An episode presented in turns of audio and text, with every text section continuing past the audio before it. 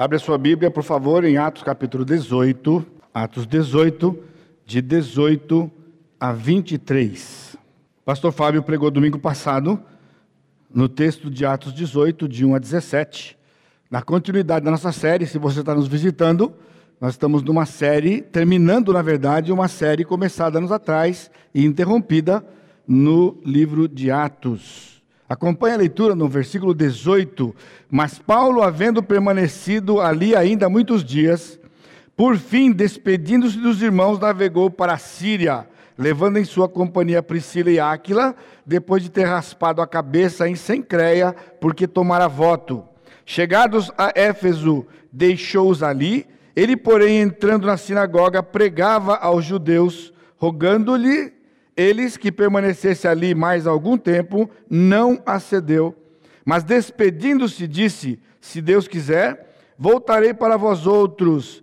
E embarcando, partiu de Éfeso. Chegando a Cesareia, desembarcou, subindo a Jerusalém. E tendo saudado a igreja, desceu para a Antioquia.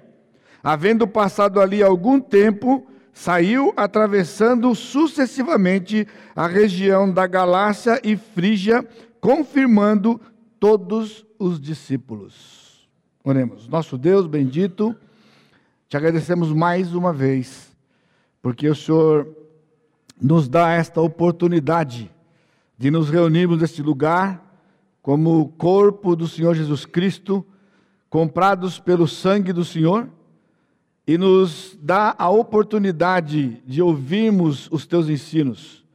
Prepara o coração dos teus servos, que seja um coração como uma terra fofa, preparada para receber a semente, e essa semente venha germinar, e ela venha frutificar, e ela venha frutificar em abundância, numa vida mais parecida com o Senhor Jesus Cristo. Nos capacita, Pai, na comunicação, de que, de que não haja dificuldade na comunicação, que o teu Santo Espírito possa comunicar ao coração dos teus filhos aquilo que o Senhor planejou na tua presença. Toda honra, toda glória, todo louvor vai ser dado a ti.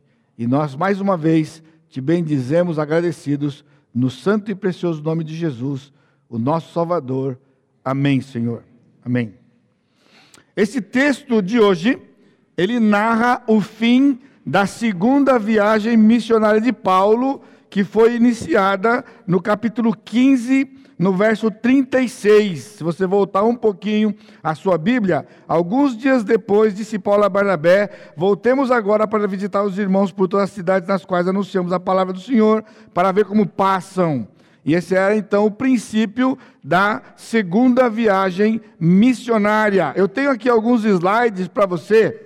Se você é, não está acostumado com a geografia bíblica, né, com o, o, o mundo de então, até para você poder entender um pouquinho do que a gente está falando, nós citamos cidades e citamos lugares. E, e daí, às vezes, você pode ficar um pouco confuso. Eu acho que vai ajudar você de quando você é, é, é, é, pode ver os mapas. Eu tenho aqui, como são slides preparados lá, estava no Google, provavelmente vocês não vão conseguir enxergar lá para trás, não está tão nítido assim, né? Mas temos aqui um, um, um, um, um chart aqui, um, na verdade, a primeira, segunda e terceira viagem missionária do apóstolo Paulo.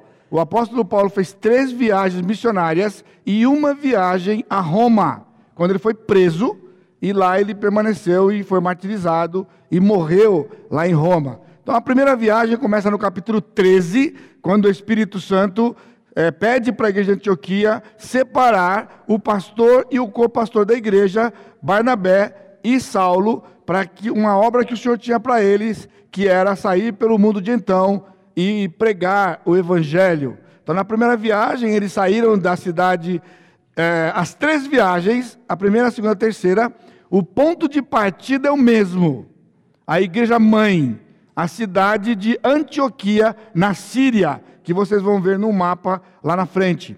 Então ele saiu na primeira viagem, que nós falamos isso aqui lá na, no fim da outra série, no fim da outra vez, que estavam falando para, é, na pregação para a igreja, né? Ele saiu de Antioquia, ele vai para Salamina e Pafos, aí depois a conversão do procônsul aqui, e Paulo tem seu nome mudado no capítulo 13. João Marcos deixa Paulo lá na cidade de, de, de Debe, Listra, eles são apedrejados. E aí o, o, João Marcos, um rapaz provavelmente novo, um jovem, ele não imaginava que negócio de missões envolvia pedra tão grande daquele jeito. E aí ele falou, não é para mim. Né? E voltou para trás. Então, eles vão para Debe, a última cidade, e voltam para casa. Nós vamos fazer menção a esse texto aqui, que é muito importante dentro do quadro missionário. Aí ele começa no capítulo 15, na verdade, no versículo 36, ele sai visitando as igrejas que ele tinha fundado nesta viagem aqui, que era Deb, está vendo aqui Deb, Listra. Aí ele encontra com Timóteo, que se integra ao grupo, e ele visita a Frígia, na Galácia, Troade, aí a conversão de Lídia em Filipos e o carcereiro. Ele funda a igreja de Tessalônica, ele vai a Atenas, e depois de Atenas, na verdade, aqui não está aqui, ele vai a Corinto e ele funda a igreja de Corinto, e depois ele volta para Antioquia, que nós vamos ver hoje. Aí na frente, mais para frente, nós vamos ver, a partir do capítulo 19, a terceira viagem missionária, que ele começa em Éfeso, aonde ele estava no texto de hoje. E o pessoal pediu para ele permanecer, mas ele não permaneceu por alguma razão que nós vamos ver, e então ele volta para a sua cidade de origem, de, a sua igreja mãe, e só então na terceira viagem ele começa lá em Éfeso, ok? Aqui nós temos a primeira viagem missionária dele. Esta região aqui é a região de chamada Frígio Gálata. Então aqui é importante você observar também, porque vai ajudar você a entender quando o apóstolo Paulo mandou a carta aos Gálatas é a única carta que ele não está enviando para uma cidade. Por exemplo, quando ele enviou a carta a Éfeso, a cidade de Éfeso, Tessalônica, a cidade de Tessalônica, e assim por diante. Ok? Quando ele enviou a carta aos Gálatas, ele está enviando, na verdade, uma carta para uma, uma região chamada Galácia, a Frígia e a Galácia, que era composta das cidades de Perge, de Antioquia da Psídia, Icônio, Listra e Derbe. Estas cidades todas aqui fazem parte de uma região chamada Galácia. E toda esta região estava influenciada pelos judaizantes na época que ensinavam, quando o apóstolo Paulo saía de uma cidade, depois de ter fundado uma igreja, eles chegavam e diziam: Olha, o apóstolo Paulo falou direitinho para vocês, Jesus é importante, mas ele, ele é um missionário. Você percebe que daqui saiu foi para outra cidade? Então ele não teve tempo de explicar tudo para vocês. Tá? Então nós estamos aqui para poder ajudar vocês com um complemento. Na verdade, além do Senhor Jesus Cristo, vocês precisam observar a lei que os judeus observam. Esses eram os judaizantes. Então, eles ficavam balançados e aí começou a influenciar aquela região. Então Paulo escreve aos Gálatas dizendo para ele que eles estavam ouvindo um outro evangelho. Que o evangelho é o evangelho do Senhor Jesus Cristo e não precisa de complemento, nem lei, nem nada, OK? Então ele sai de Antioquia. Agora não confunda as duas Antioquias. Aqui é Antioquia da Síria. A Síria é essa região aqui. Ele sai de Antioquia da Síria ele vai para Salamina, Pafos, que estão na ilha de Chipre. Então ele, ele, ele sai deste porto, ele vai para este porto, atravessa a ilha, sai deste outro porto de Pafos e ele chega aqui em Pege. Aí então ele vai para Listra, aí ele vai para Antioquia, Icônio, Debe, depois ele volta e na volta aí então ele vem direto, ele sai de Perge de novo e ele vai direto para Antioquia você percebe, quando nós vimos a outra viagem, que é uma viagem curta que o apóstolo Paulo faz.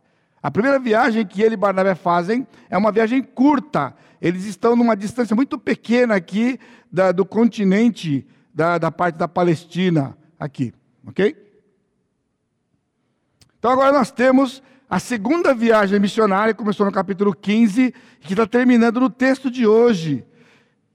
Ele sai de Antioquia de novo, então, como tá, tem um ciclo, tem um, um, um, circuito fechado, né? Você não pode se perder. Ele sai daqui, Aí então ele entra em Perge, ele vai para Derbe, Listra e Icônio, confirmando as igrejas da primeira viagem, Antioquia da Pisídia, ele vai para Trode, aí ele entra na parte nova da sua viagem, que é basicamente Trode, Filipos, Anfípolis, Bereia, que você já ouviu a pregação de Bereia, vai para Atenas, eu preguei para vocês em Atenas, e domingo passado o, o, o, pastor Fábio pregou Corinto, aí ele sai de Corinto e ele vai para Éfeso, fica em Éfeso um poucos dias, deixa lá a Priscila e Áquila, ou Áquila e Priscila, e ele sai de Éfeso e ele vem para Cesareia.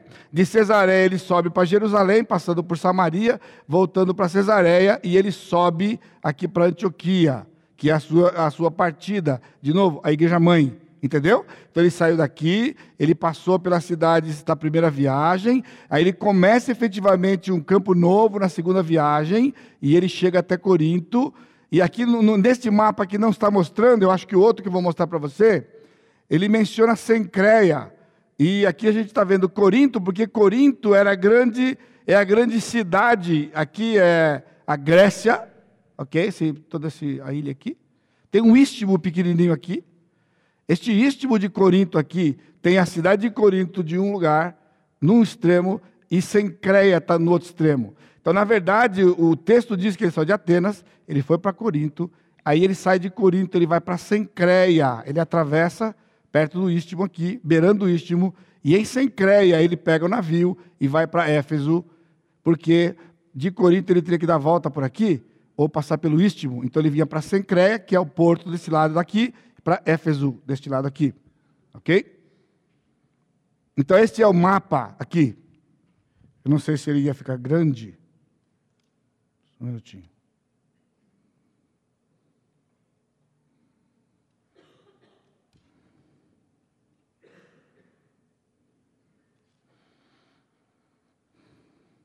Você está vindo aqui, ó, Corinto e Sencreia. Na verdade, aqui não tem no mapa, mas é um, um risquinho aqui, é o istmo. Istmo é um, neste caso aqui, foi um istmo construído para que os navios não precisassem, quando chegasse desse lado da, da, da, da, da, Ásia, da Ásia Menor, para poder vir aqui para a Ásia, eles tinham que dar volta por essa região aqui, para depois vir para a Itália, aqui. Ok? Essa região aqui era muito perigosa, muitos naufrágios aconteciam aqui por causa de ventos contrários que havia nessa região, chamada região do Peloponeso. Então foi feito um istmo aqui, que era um canal que, então, saindo deste lado da Ásia Menor, eles chegavam aqui em Sencreia e o navio era colocado neste, neste istmo, eles fechavam as comportas, a água subia e o navio atravessava e chegava do outro lado aqui. E daqui por aqui por dentro, eles vinham para a Itália, para não passar por essa região perigosa aqui. Por isso você vai ouvir na Bíblia várias vezes a palavra a cidade de Sencreia, que é o porto deste lado. Corinto estava de um lado do istmo e é o istmo de Corinto, na verdade, e Sencreia era o outro porto. OK? Só para ajudar você. Obrigado lá aos meus irmãos que estão me ajudando com o PowerPoint. Há um engano quando se considera que esta parte do livro de Atos, a partir do capítulo 13 até o fim do capítulo de Atos, seja uma simples narrativa histórica das viagens do apóstolo Paulo.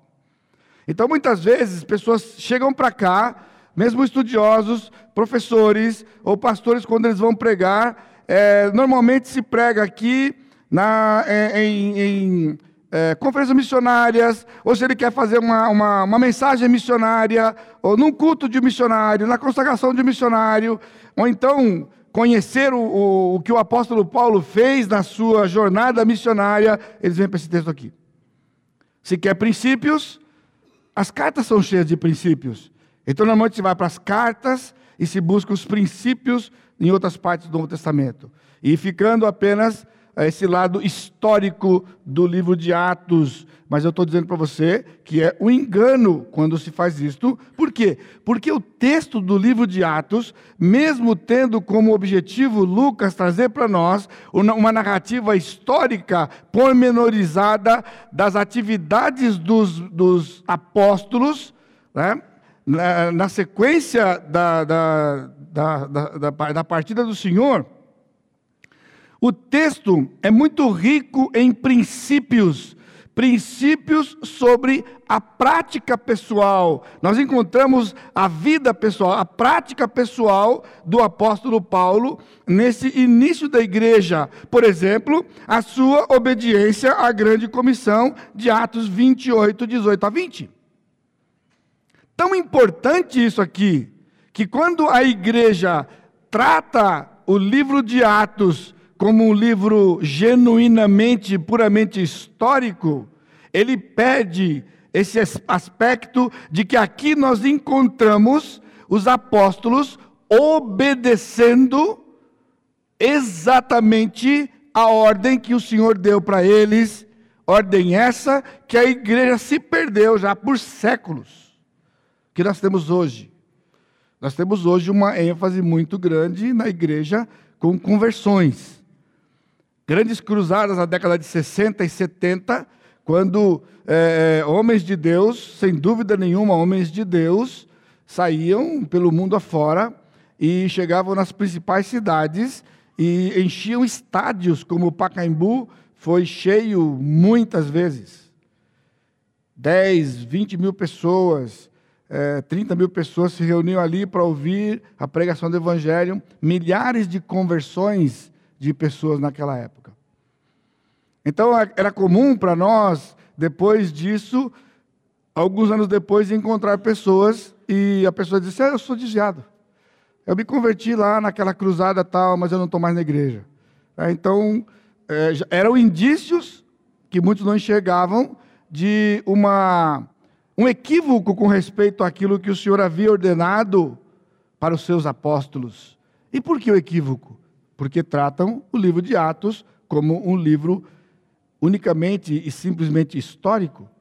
Nós encontramos aqui o apóstolo Paulo, como o apóstolo Pedro, os apóstolos do Senhor, mostrando na prática da sua vida a obediência. Eles entenderam claramente o que o Senhor disse em Mateus 28. Toda autoridade me é dada no céu e na terra, portanto, indo fazer discípulos. Ela ide. Você não é o ide de Jesus. Esse não é um imperativo do Senhor mandar os seus discípulos para algum lugar. Ele está dizendo, indo, quando vocês forem, porque o Senhor os mandou para algum lugar. Quando vocês forem, é aquela ideia. Tá, fazemos o que quando a gente for? Faz discípulos. Faz discípulos. Acredita, irmãos, Parte do assunto do que nós ouvimos e do, de, dos debates, aquilo que nós conversamos na última semana, era o que o aconselhamento bíblico tem a ver com o discipulado? Porque se o aconselhamento bíblico é bíblico e se o aconselhamento bíblico é, é no coração do Senhor para a sua igreja, o discipulado é o coração do Senhor para a sua igreja. Então tem que haver uma harmonia, uma ligação, uma ligação íntima entre aconselhamento bíblico e o, o, a, o discipulado. Agora, as igrejas não discipulam e as igrejas também não aconselham. Porque é mais fácil mandar para o psicólogo, alguém que está com problema emocional. E porque ele já não é discipulado, ele já vive uma vida de, uma vida de distorção, com distorções, e, os, e tem levado os crentes a viver uma vida de sofrimento. Então, o apóstolo Paulo está nos mostrando aqui, como Pedro já tinha feito, e outros apóstolos, eles entenderam. O Senhor disse: quando vocês forem, façam discípulos. Então, a ordem do texto, o único imperativo do texto é: fazei discípulos. Como é que você faz discípulos? Então, indo, batizando. Esse é o ponto de partida. Eu falei sobre isso aqui outro dia. Né? Fizemos o batistério aqui para a gente poder encurtar esse tempo de quando uma pessoa é, ele reconhece Cristo como o Senhor da sua vida e ele tem que obedecer à sua ordenança de ser batizado, porque a ênfase é batizando. E que mais? Ensinando-os a guardar todas as coisas. Irmãos, está na palavra. Isso aqui dois mil anos. Isso aqui não é uma coisa que saiu outro dia na Escritura. Agora, irmãos, não dá gente, não dá ibope. Essa coisa de você ensinar a guardar todas as coisas que o Senhor tem, porque leva tempo. Você está entendendo que Jesus não disse para os seus discípulos ensinar algumas coisas? Ensinando-os a guardar todas as coisas que vos tenho ordenado. Essa é a igreja. Isso está aqui. Então, Paulo mostra para nós como isto era feito na prática. Como ele, quando saiu de Antioquia, o que ele fez? Ele não saiu simplesmente pregando o evangelho e depois chegava lá em Antioquia e mostrava uma estatística de quantas pessoas se entregaram para Jesus. Porque não foi isso que o Senhor mandou fazer? Então, ao fazer discípulos, e vocês notem que essa palavra aparece, volte comigo rapidinho para o capítulo 14, versículo 22. Versículo 21 e 22. E tendo anunciado o evangelho naquela cidade, e feito o quê?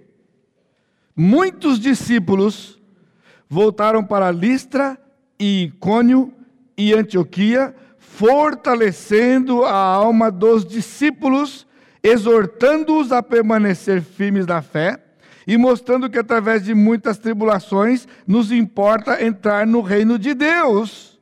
Uma mensagem completamente estranha nos nossos dias. Porque se é uma coisa que não é ensinado e nem dito para o crente, é que ele vai sofrer. Então o apóstolo Paulo chegava, ele pregava, as pessoas então se entregavam para Jesus, ele discipulava essas pessoas, e parte do discipulado era dizer, dentre tudo que o Senhor mandou dizer, que importa sofrer através de muitas tribulações. Aqui, quando diz nos importa, lembra aquela palavrinha de três letras, D-E-I? A mesma que Jesus disse para Nicodemos, importa nascer de novo.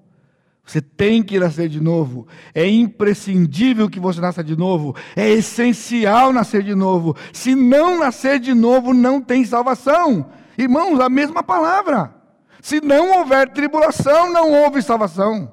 Se você está aqui e está passando por tribulação, amém. Você é um bem-aventurado. Jesus disse no seu sermão do monte. Bênçãos tem de vós quando vos injuriarem e vos perseguirem e dizendo mal contra vós por minha causa, alegrai-vos, porque é grande o vosso galardão no céu. Agora, nós somos uma geração que queremos conforto. Nós gostamos do conforto. Nós não queremos tribulação. Quando as coisas saem do lugar para nós, nós já logo já começamos a reclamar, já começamos a pedir oração na grupo, né? A coisa está pegando, então a gente fica desconfortável. Líderes de grupo, se alguém ligar para, se alguém pedir oração porque está passando por um problema, irmão, para um pouquinho, antes da gente orar, nós vamos agradecer porque você está em tribulação. Agora eu quero saber quantos vão permanecer na grupo depois disso aqui. Poxa, irmão, eu venho aqui pedir para você orar porque eu estou passando por um problema. Você vai querer agradecer porque eu estou passando por um problema? Eu não sou masoquista. Eu não sou masoquista. Mas o Senhor disse isso aqui. A palavra discípulos está aqui. Capítulo 18, versículo 23, havendo passado ali algum tempo, saiu atravessando sucessivamente a região da Galácia e Frígia, confirmando que todos os discípulos então, estudar Atos tem como objetivo aprendermos as características da igreja do coração de Jesus. A igreja do coração de Jesus está inaugurada, descrita e expandida no livro de Atos. A igreja se descaracterizou. Olha só, a multiplicidade de formas e conteúdos que nós temos nesses nossos dias. Numa cidade como São José dos Campos, há centenas, centenas, irmãos, de opções. Opções. Aí o meu genro me perguntou outro dia, estava voltando, estava de viagem, estava lá no aeroporto, para embarcar, eu recebi um zap. E aí ele estava perguntando sobre alguma coisa no grupo, alguma pergunta no grupo, de essa questão de onde está a base que o crente não pode mudar de igreja.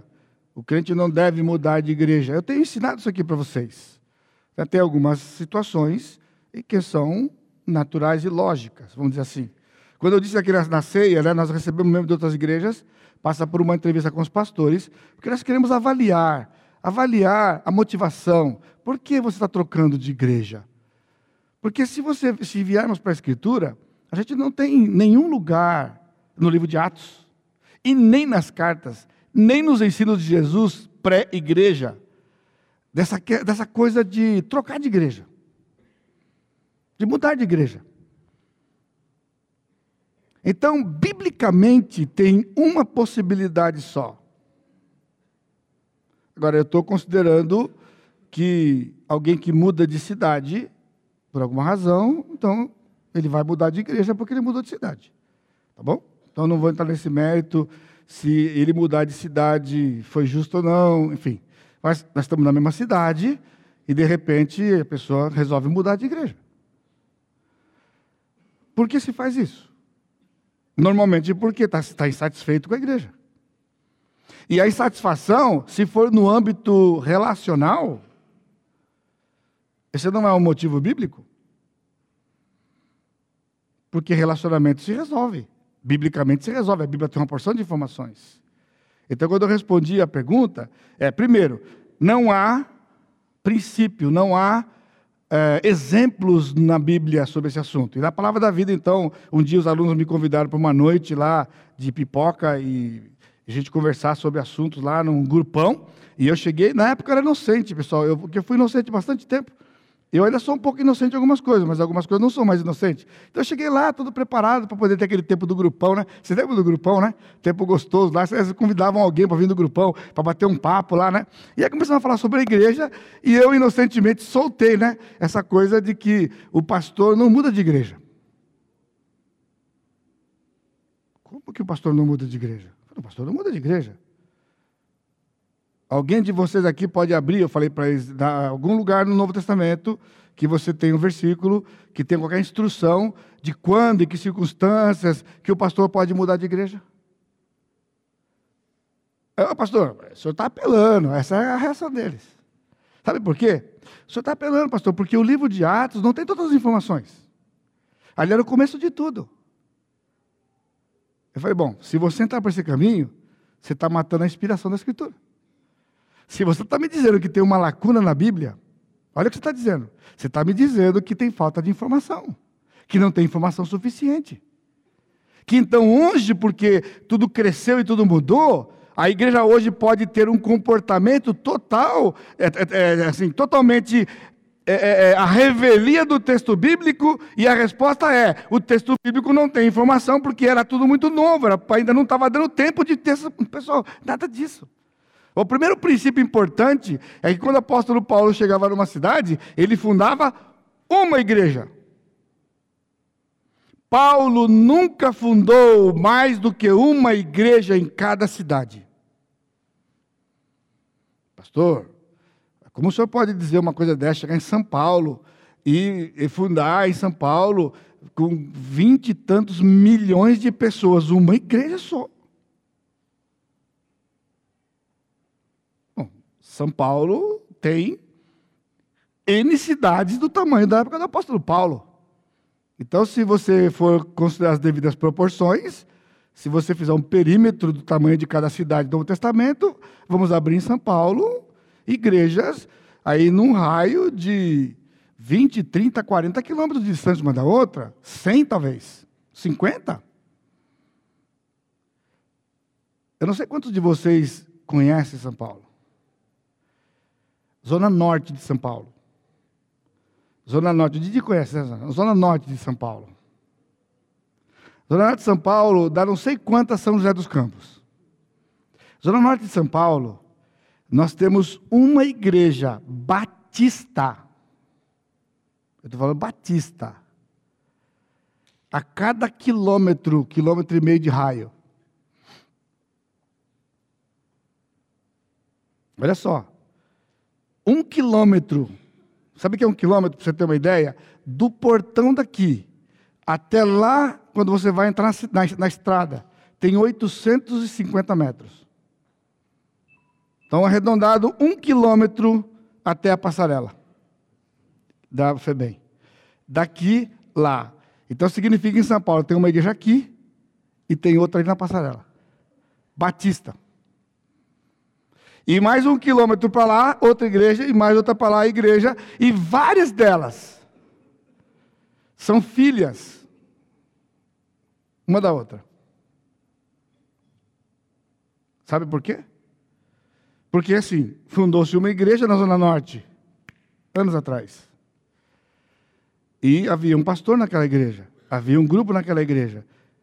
E um belo dia, alguém se desincompatibilizou com aquilo que está sendo ensinado na igreja. Então ele saiu daquela igreja com um grupo de pessoas um quilômetro depois, porque é do mesmo bairro, mora no mesmo lugar, e fundou uma igreja. Aquela igreja lá, supostamente filho dessa, cria 90% do que essa cria e 10% diferente, que foi a razão por que eles saíram da igreja. E assim as igrejas foram se multiplicando. A maior parte delas em São Paulo foram multiplicando por causa de desincompatibilidade de liderança com o ensino. Por isso, eu estou falando de igreja batista. Eu não estou entrando com presbiteriano, não estou entrando com igreja metodista, depois Assembleia de Deus e, e hoje com a, a teologia da prosperidade, com a, o, o neopentecostalismo, que são o que são isso aqui? Na verdade, são variações. E todo mundo vem para o texto e encontra base no texto, supostamente, para poder justificar a igreja. Então, se tem opções, hoje é muito complicado abrir uma igreja nova. Então, tem opções. Opções de igreja. O modelo, irmãos, da igreja ainda é o livro de Atos. O Senhor tem controle. A gente não, eu não fico pior a observar esse cenário, porque nós queremos, eu queria a soberania do Senhor. Ele tem todo o controle da igreja dele. Agora, não é por isso que a gente vai deixar de estudar e crer na verdade, e pregar e proclamar a verdade. Porque se nós estamos na verdade, a verdade liberta, e quem está no engano está na escravidão, mesmo dentro da igreja. Discipulado é a base da igreja de Jesus. Discipulado é a base da igreja de Jesus. Eu fui dar uma conferência numa igreja e eu comecei a falar sobre discipulado para eles, e eu comecei a fazer toda uma conta para eles, e quando terminou a programação lá, o, pessoas vieram da igreja e falaram, pastor, olha, essa sua ideia é muito legal. Olha que bacana essa sua ideia.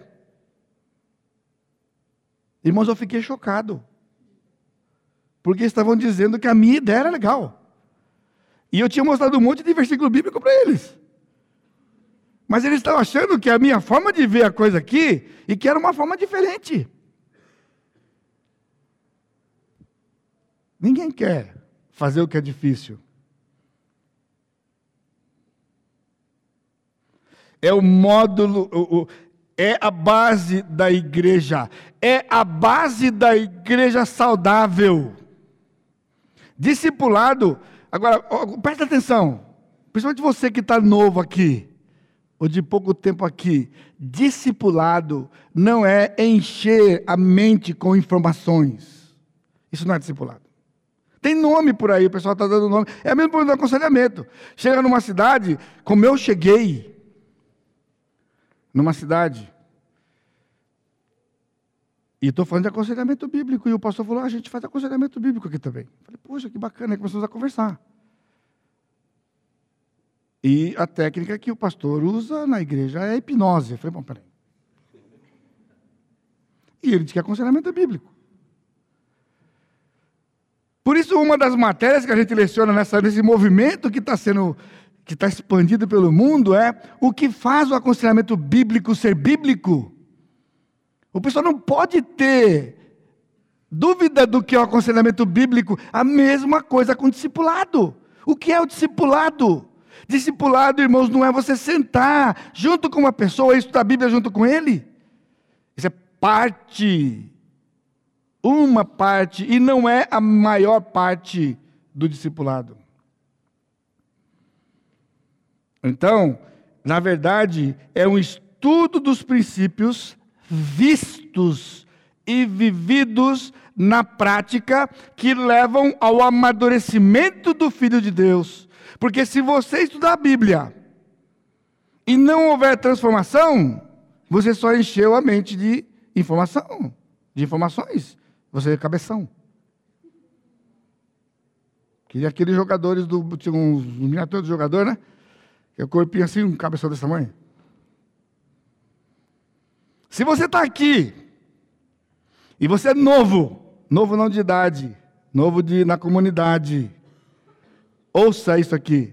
Se você nunca foi discipulado nos moldes bíblicos,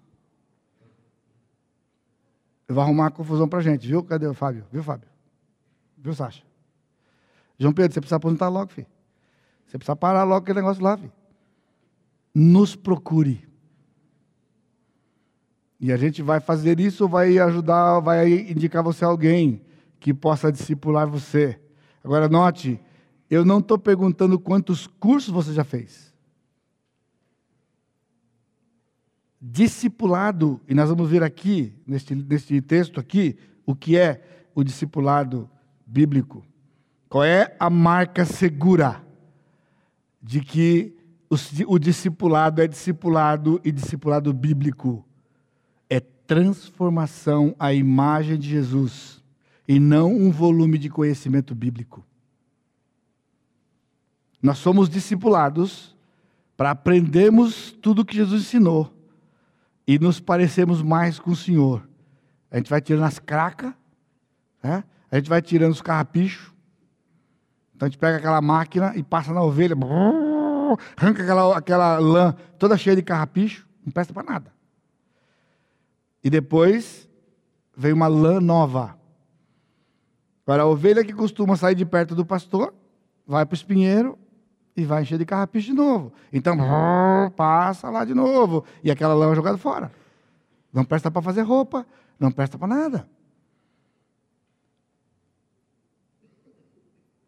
O lugar do aconselhamento bíblico nesse processo. Nós vamos ver isso daqui claramente no capítulo 20, quando o apóstolo Paulo vai falar sobre isso lá na igreja de Éfeso. Aconselhamento bíblico é parte integrante, essencial do discipulado bíblico e do discipulado do apóstolo Paulo. Discipulado é a missão da igreja. Qual é a nossa missão? A nossa missão é tornar pessoas que são alcançadas pelo Evangelho em verdadeiros e frutíferos discípulos de Jesus. Então não tem a terminologia crente. Porque os demônios também são crentes, irmãos. E alguns demônios são mais crentes do que os crentes. Você não me perdoa estar dizendo para você isso aqui, porque pode parecer agressivo, mas quais foram as palavras de Tiago? Crês tu que Deus é um só? Que ele diz: Fazes bem? Até os demônios creem e tremem. Dobradinha, crê e treme. Tem crente que crê e não treme. Você entendeu então? Não estou ofendendo, só estou fazendo uma comparação de que o demônio crê e treme. O temor. A gente escuta hoje que, pastor, não pode ter medo de Deus. Irmãos, temor é temor, temor é medo. É medo porque o Senhor é Deus e Ele pode fazer o que quiser conosco. Jesus disse isso. Não teme um homem que não pode fazer nada com a sua alma. O homem só pode fazer alguma coisa com o corpo. Teme aquele que pode também colocar a alma no inferno. Ele está falando de Deus. Esse é o temor que tem que estar no nosso coração. O produto do Evangelho. O produto do Evangelho não é convertido, não é conversão. Embora a conversão seja o ponto de partida visível da obra do homem escolhido no tempo e no espaço. Você não vai lembrar o que eu falei, mas está gravado, você pode depois da semana ouvir de novo, você vai precisar ouvir de novo. Agora, quando a Bíblia fala de salvação, eu vou repetir para você outra vez. Ela fala e narra que a salvação do Senhor tem 13 aspectos. Tire um e não é a salvação do Senhor. Tire um e não é a salvação do Senhor. Então salvação não é simplesmente alguém estar numa igreja, ouvir uma mensagem, levantar a mão, e agora então ele é salvo, ele é batizado e vai para o céu, e depois ele fica arrastando a vida inteira dele, capengando, arrastando, esfolado todo o tempo. Irmãos, Deus prometeu para a gente algo muito mais, muito mais precioso do que isso. Ele prometeu, prometeu uma esperança. Nós temos acesso, nós temos contato, nós temos acesso a qualquer hora ao Deus, Criador e sustentador do universo. Você imaginou? Basta levar o seu pensamento. Na certeza de que Ele vai ouvir você. Não importa a agrura, não importa a aflição, levanta o pensamento ao Senhor. Ele vai dar a razão, ele vai dar a sustentação que nós precisamos. É, esse, é, esse é o Evangelho do Senhor. Ele começa com a graça, porque é algo que é um poder que Deus nos dá de querer. Lembra? Poder dinâmico de Deus dado a nós imerecidamente, que nos capacita a desejar e fazer o que devemos. Nós não conseguimos fazer o que devemos se a graça do Senhor não se manifestar. Então, pela sua graça, Ele nos escolheu. E depois, então, Ele nos chamou. E esse chamado tem um chamado no tempo efetivo. Quando Ele nos chamou, Ele nos deu fé. Então, porque Ele nos deu fé, nós nos arrependemos. E o arrependimento implica numa conversão. Aí entra a conversão. Eu estava indo para lá, agora eu vou para lá. E nós fomos justificados. Ele nos declarou não inocentes, culpados, mas justificados, justos perante o Pai. Quem nos condenará? Se Deus nos justifica. E então fomos regenerados, gerados outra vez na família de Deus. Fomos unidos a Ele na sua morte, sepultamento e ressurreição, união. Fomos adotados na sua família, e a adoção aqui é nos dar a prerrogativa de filho adulto com direito à herança. E para que tudo isso acontecesse no tempo e no espaço, nós fomos preservados. É impossível que um eleito morra antes que o Senhor o resgate no tempo e no espaço. Ele vai ser preservado, Hebreus 1,14. E então há um processo de santificação. O Senhor nos santifica pelo lavar da palavra, pela comunhão que nós temos uns com os outros, pela ação do Espírito dentro dos nossos corações e aguardamos a glorificação. O dia que vamos ser parecidos com Jesus, perfeitamente e eternamente. Treze aspectos, tire um e você não tem o plano de salvação da palavra. Então o texto de hoje desenvolve naturalmente três aspectos importantes deste discipulado. Primeiro, um exemplo prático, versículo 18 mas Paulo, havendo permanecido ali muitos dias, por fim despedir-se dos irmãos, navegou para a Síria, levando em sua companhia Priscila e Áquila. No texto de domingo passado, quando o pastor Fábio pegou, ele mencionou no versículo 2, com certeza, né? Quando Paulo chegou em Corinto, ele encontrou certo judeu chamado Áquila, natural do ponto, recentemente chegado da Itália, com Priscila, sua mulher, em vista de ter Cláudio decretado que todos os judeus se retirassem de Roma. Agora, nota o texto. Paulo aproximou-se deles. Paulo chega em Corinto, encontra um casal, o quê? Convertido. Mas não era discípulo. Não tinha sido discipulado por ninguém. Ele se converteu lá em Roma, foi expulso de Roma, porque o Cláudio expulsou todos os crentes de Roma. Ele chegou em Corinto e o apóstolo Paulo chega em Corinto. E quando Paulo chegou em Corinto, aproximou-se deles, e eles tinham a mesma profissão, eram fazedores de tenda, e Paulo começa a fazer aquilo que o Senhor mandou fazer: discipular este casal. Então, discipulado é aproximar-se da pessoa e começar a falar da Escritura. Versículo 18. Agora, versículo 18: Paulo, havendo permanecido ali muitos dias, sabe quantos dias foram? 18 meses. Paulo ficou em Corinto um ano e meio. 18 meses. Paulo encontrou com esse casal logo que ele chegou. E durante 18 meses, Paulo investiu na vida deste casal. Você está entendendo o que é discipulado? 18 meses, Paulo investindo em Áquila e Priscila. E quando então Paulo sai de Corinto e ele vai voltar para a sua cidade, lá a cidade de Antioquia, ele vai passar lá em Éfeso, ele vai para a Síria, e ele está indo para Éfeso, ele leva em sua companhia. Está vendo as palavras aqui? Na escola dominical, domingo que vem, nós vamos falar sobre criar os nossos filhos, filhos adultos, filhos que estão servindo no reino. E vocês vão perceber que o princípio é exatamente o mesmo. Os mesmos elementos. Se você nunca esteve ao lado de alguém maduro e caminhou com alguém maduro, caminhou com alguém maduro, alguns meses, você não foi discipulado. Sério quanto isso. Nós temos oferecido para vocês a autoconfrontação aqui, que é um discipulado em profundidade. É Bíblia na veia aquilo ali. São seis meses de estudo intenso da Escritura, de mais de duas horas por dia, de estudo que transforma a sua vida, e você tem o padrão de quem está ensinando e o padrão da Escritura que você está olhando aqui. Irmãos, discipulado demanda tempo.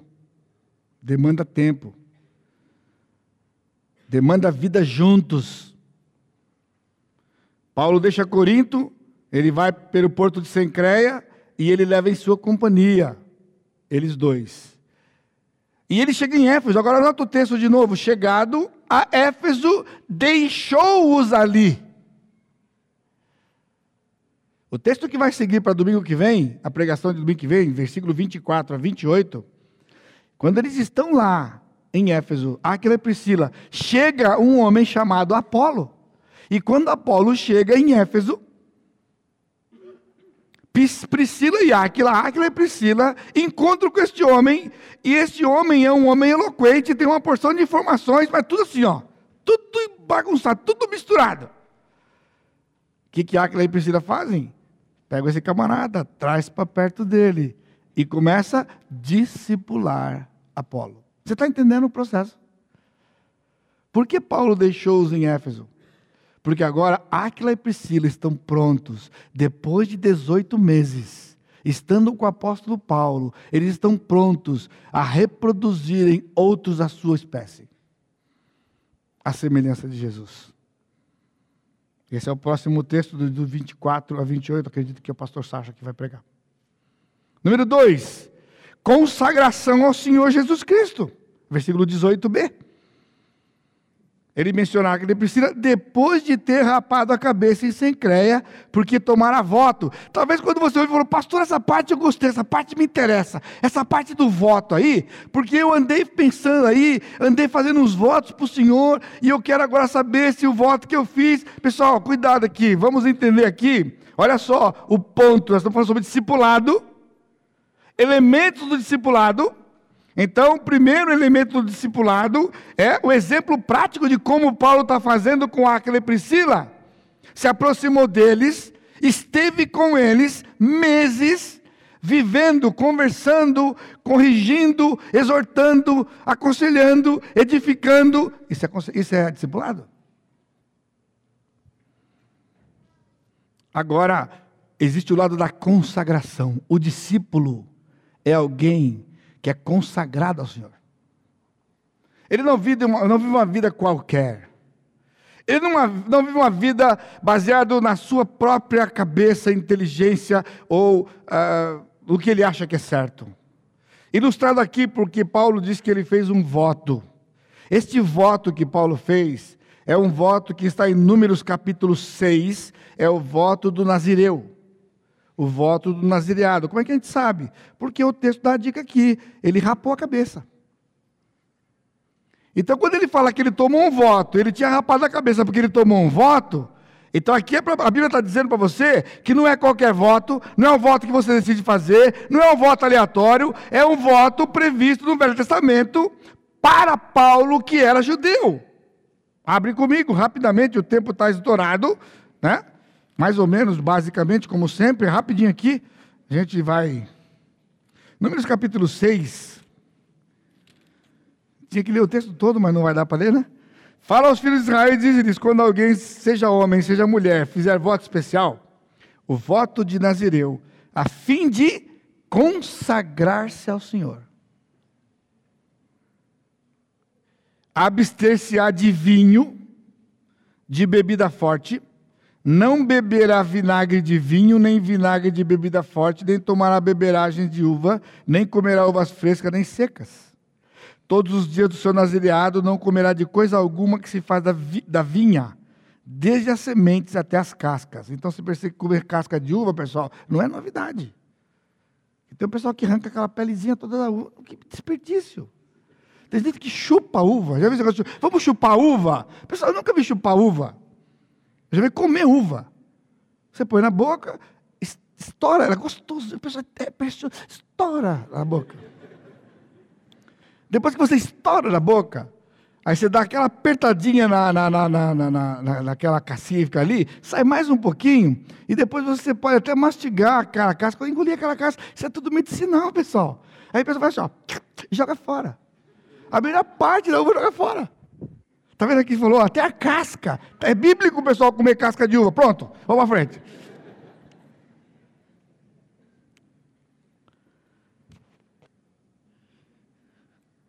Versículo 13: Esta é a lei do Nazireu.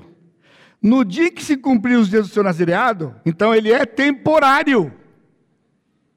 É um voto temporário, é de consagração, é temporário. No dia que se cumprir seus dias na nazireado, será trazido à porta da tenda da congregação ele apresentará a sua oferta ao Senhor, um cordeiro de um ano. Ele vai descrever as ofertas que ele vai ter que fazer. Versículo 18: O nazireu, a porta da tenda da congregação, rapará a cabeleira do seu nazireado, e tomá-la-á e a porá sobre o fogo que está debaixo do sacrifício pacífico. Ou seja, durante o tempo do nazireu, ele não passa navalha na cabeça. O cabelo cresce. O cabelo cresce. Eu estou pensando de fazer um caixinha aqui atrás, deixar assim, pedir para quando a Yara cortar meu cabelo, só cortar em cima e do ladinho e deixar para trás. Você sabe o que eu estou falando? Deixar atrás aqui, ó, crescer bem atrás tal. Fazer um rabinho aqui. Dá para andar de moto. Cadê o Luciano? Dá para andar de moto, fazer um passeio lá de moto. Tá? Então rapava o cabelo. E aquele cabelo era trazido lá em Jerusalém, no templo e aquele cabelo era queimado no altar, debaixo de onde sacrificava. Sacrificava em cima, a brasa ficava embaixo, ele jogava o cabelo embaixo e ele queimava ali na lenha do. Depois, versículo depois tomará a espada cozida do carneiro e o bolo asmo, então era uma refeição que eles tinham que comer. Então você entendeu aqui? Lá em, Levite, lá em Número está dizendo então por que que Paulo rapou a cabeça? Aí você entende o texto, né? Quando ele chegou em Éfeso, ele entrou na sinagoga e foi pregar. E o pessoal pediu que ele permanecesse lá. Aí diz o quê? Ele não acedeu. Por que ele não acedeu? Porque Paulo precisava ir para Jerusalém. Porque, porque ele tinha terminado o voto, ele tinha rapado a cabeça, tinha acabado o tempo do voto, ele tinha que pegar aquele cabelo que ele tinha rapado, ele tinha que levar para Jerusalém o cabelo. E o texto diz aqui exatamente isso. Despedindo-se, falou: se Deus quiser, eu vou voltar. Tanto que ele começa a terceira viagem por Éfeso. Ele desembarcou em Cesareia, que é o porto mais próximo de Jerusalém.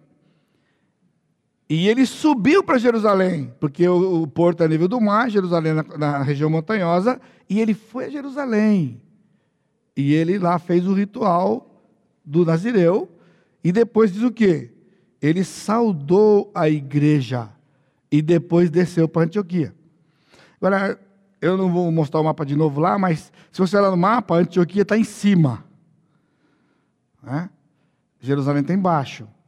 Ele fala que ele subiu para Antioquia. Ele desceu para Antioquia. Por quê? Porque ele está falando em termos topográficos. Jerusalém era em cima do monte e a, a Antioquia ficava no nível do mar praticamente.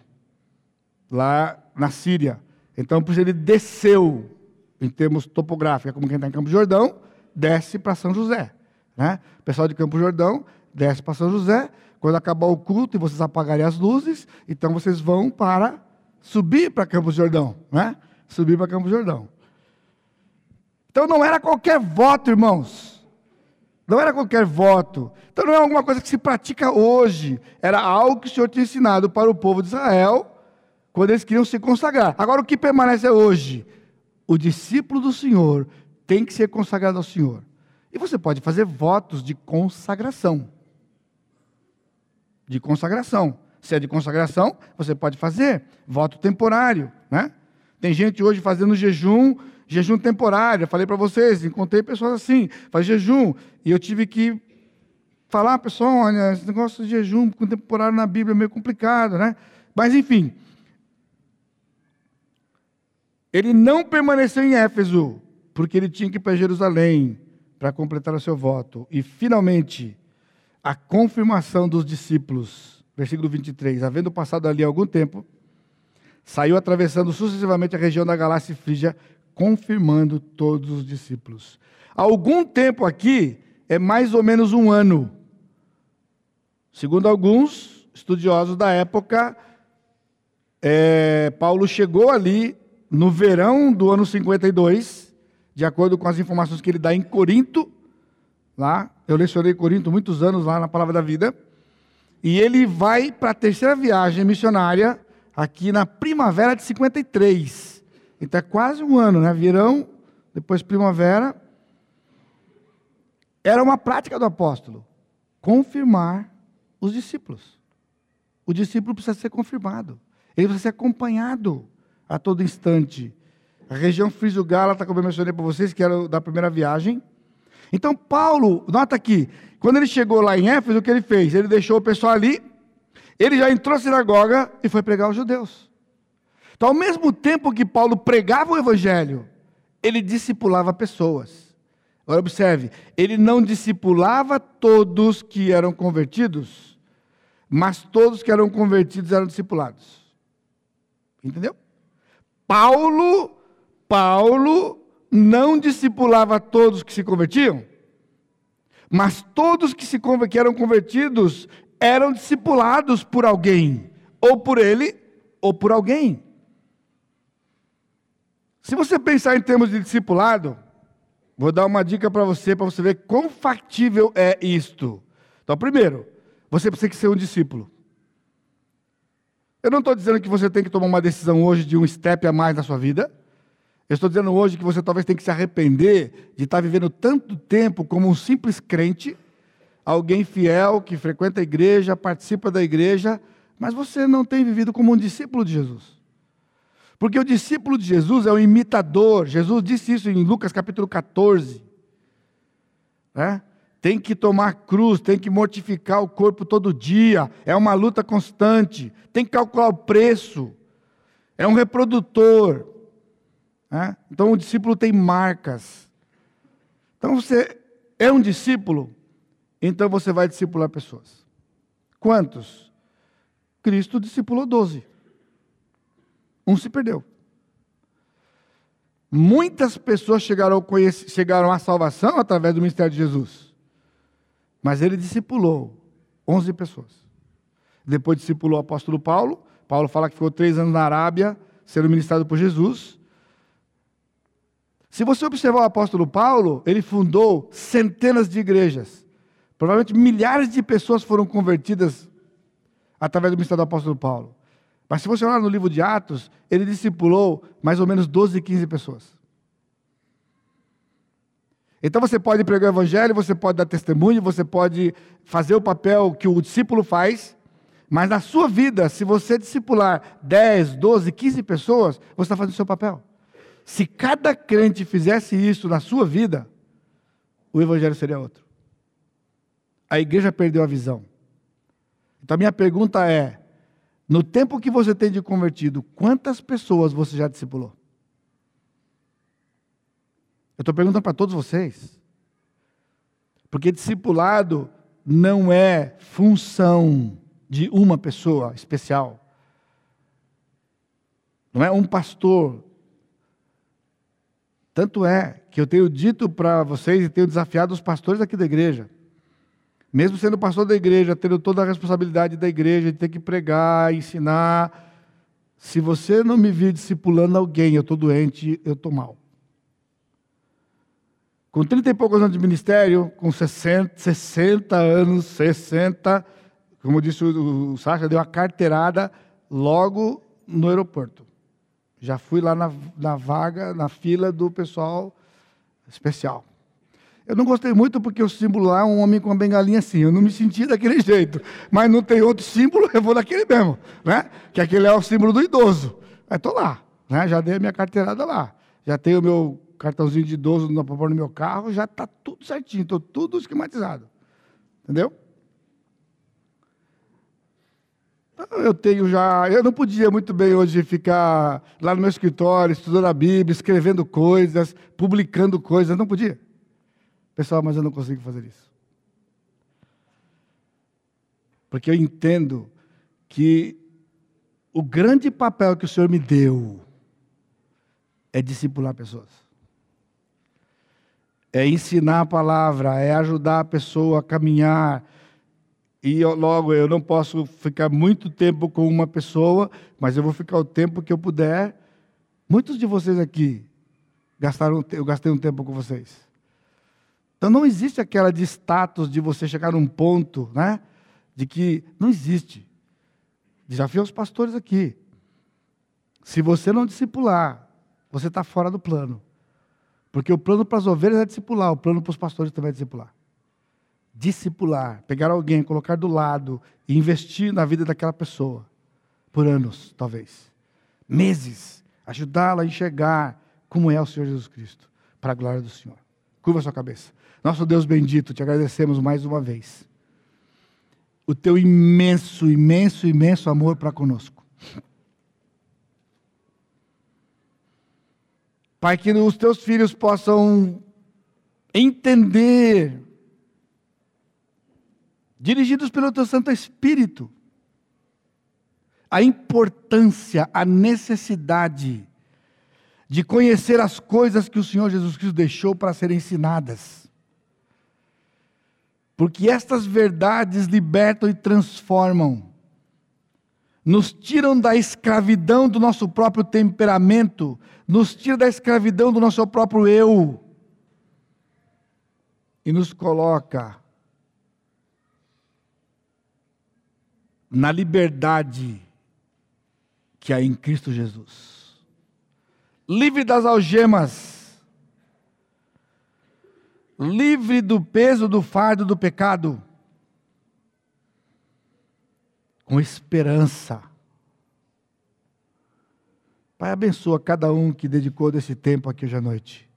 Que eles possam voltar para casa com um coração cheio de alegria porque mais uma vez o Senhor demonstrou o seu amor quando o Senhor nos mostra a tua vontade para cada um de nós.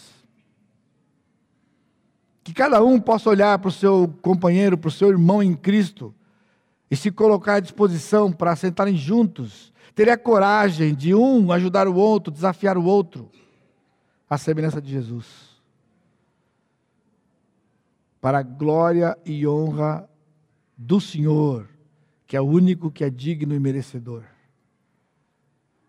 Que a graça do Senhor Jesus Cristo, o amor de Deus Pai e a consolação do Espírito Santo seja com todo o teu povo, hoje e sempre. Amém, Senhor.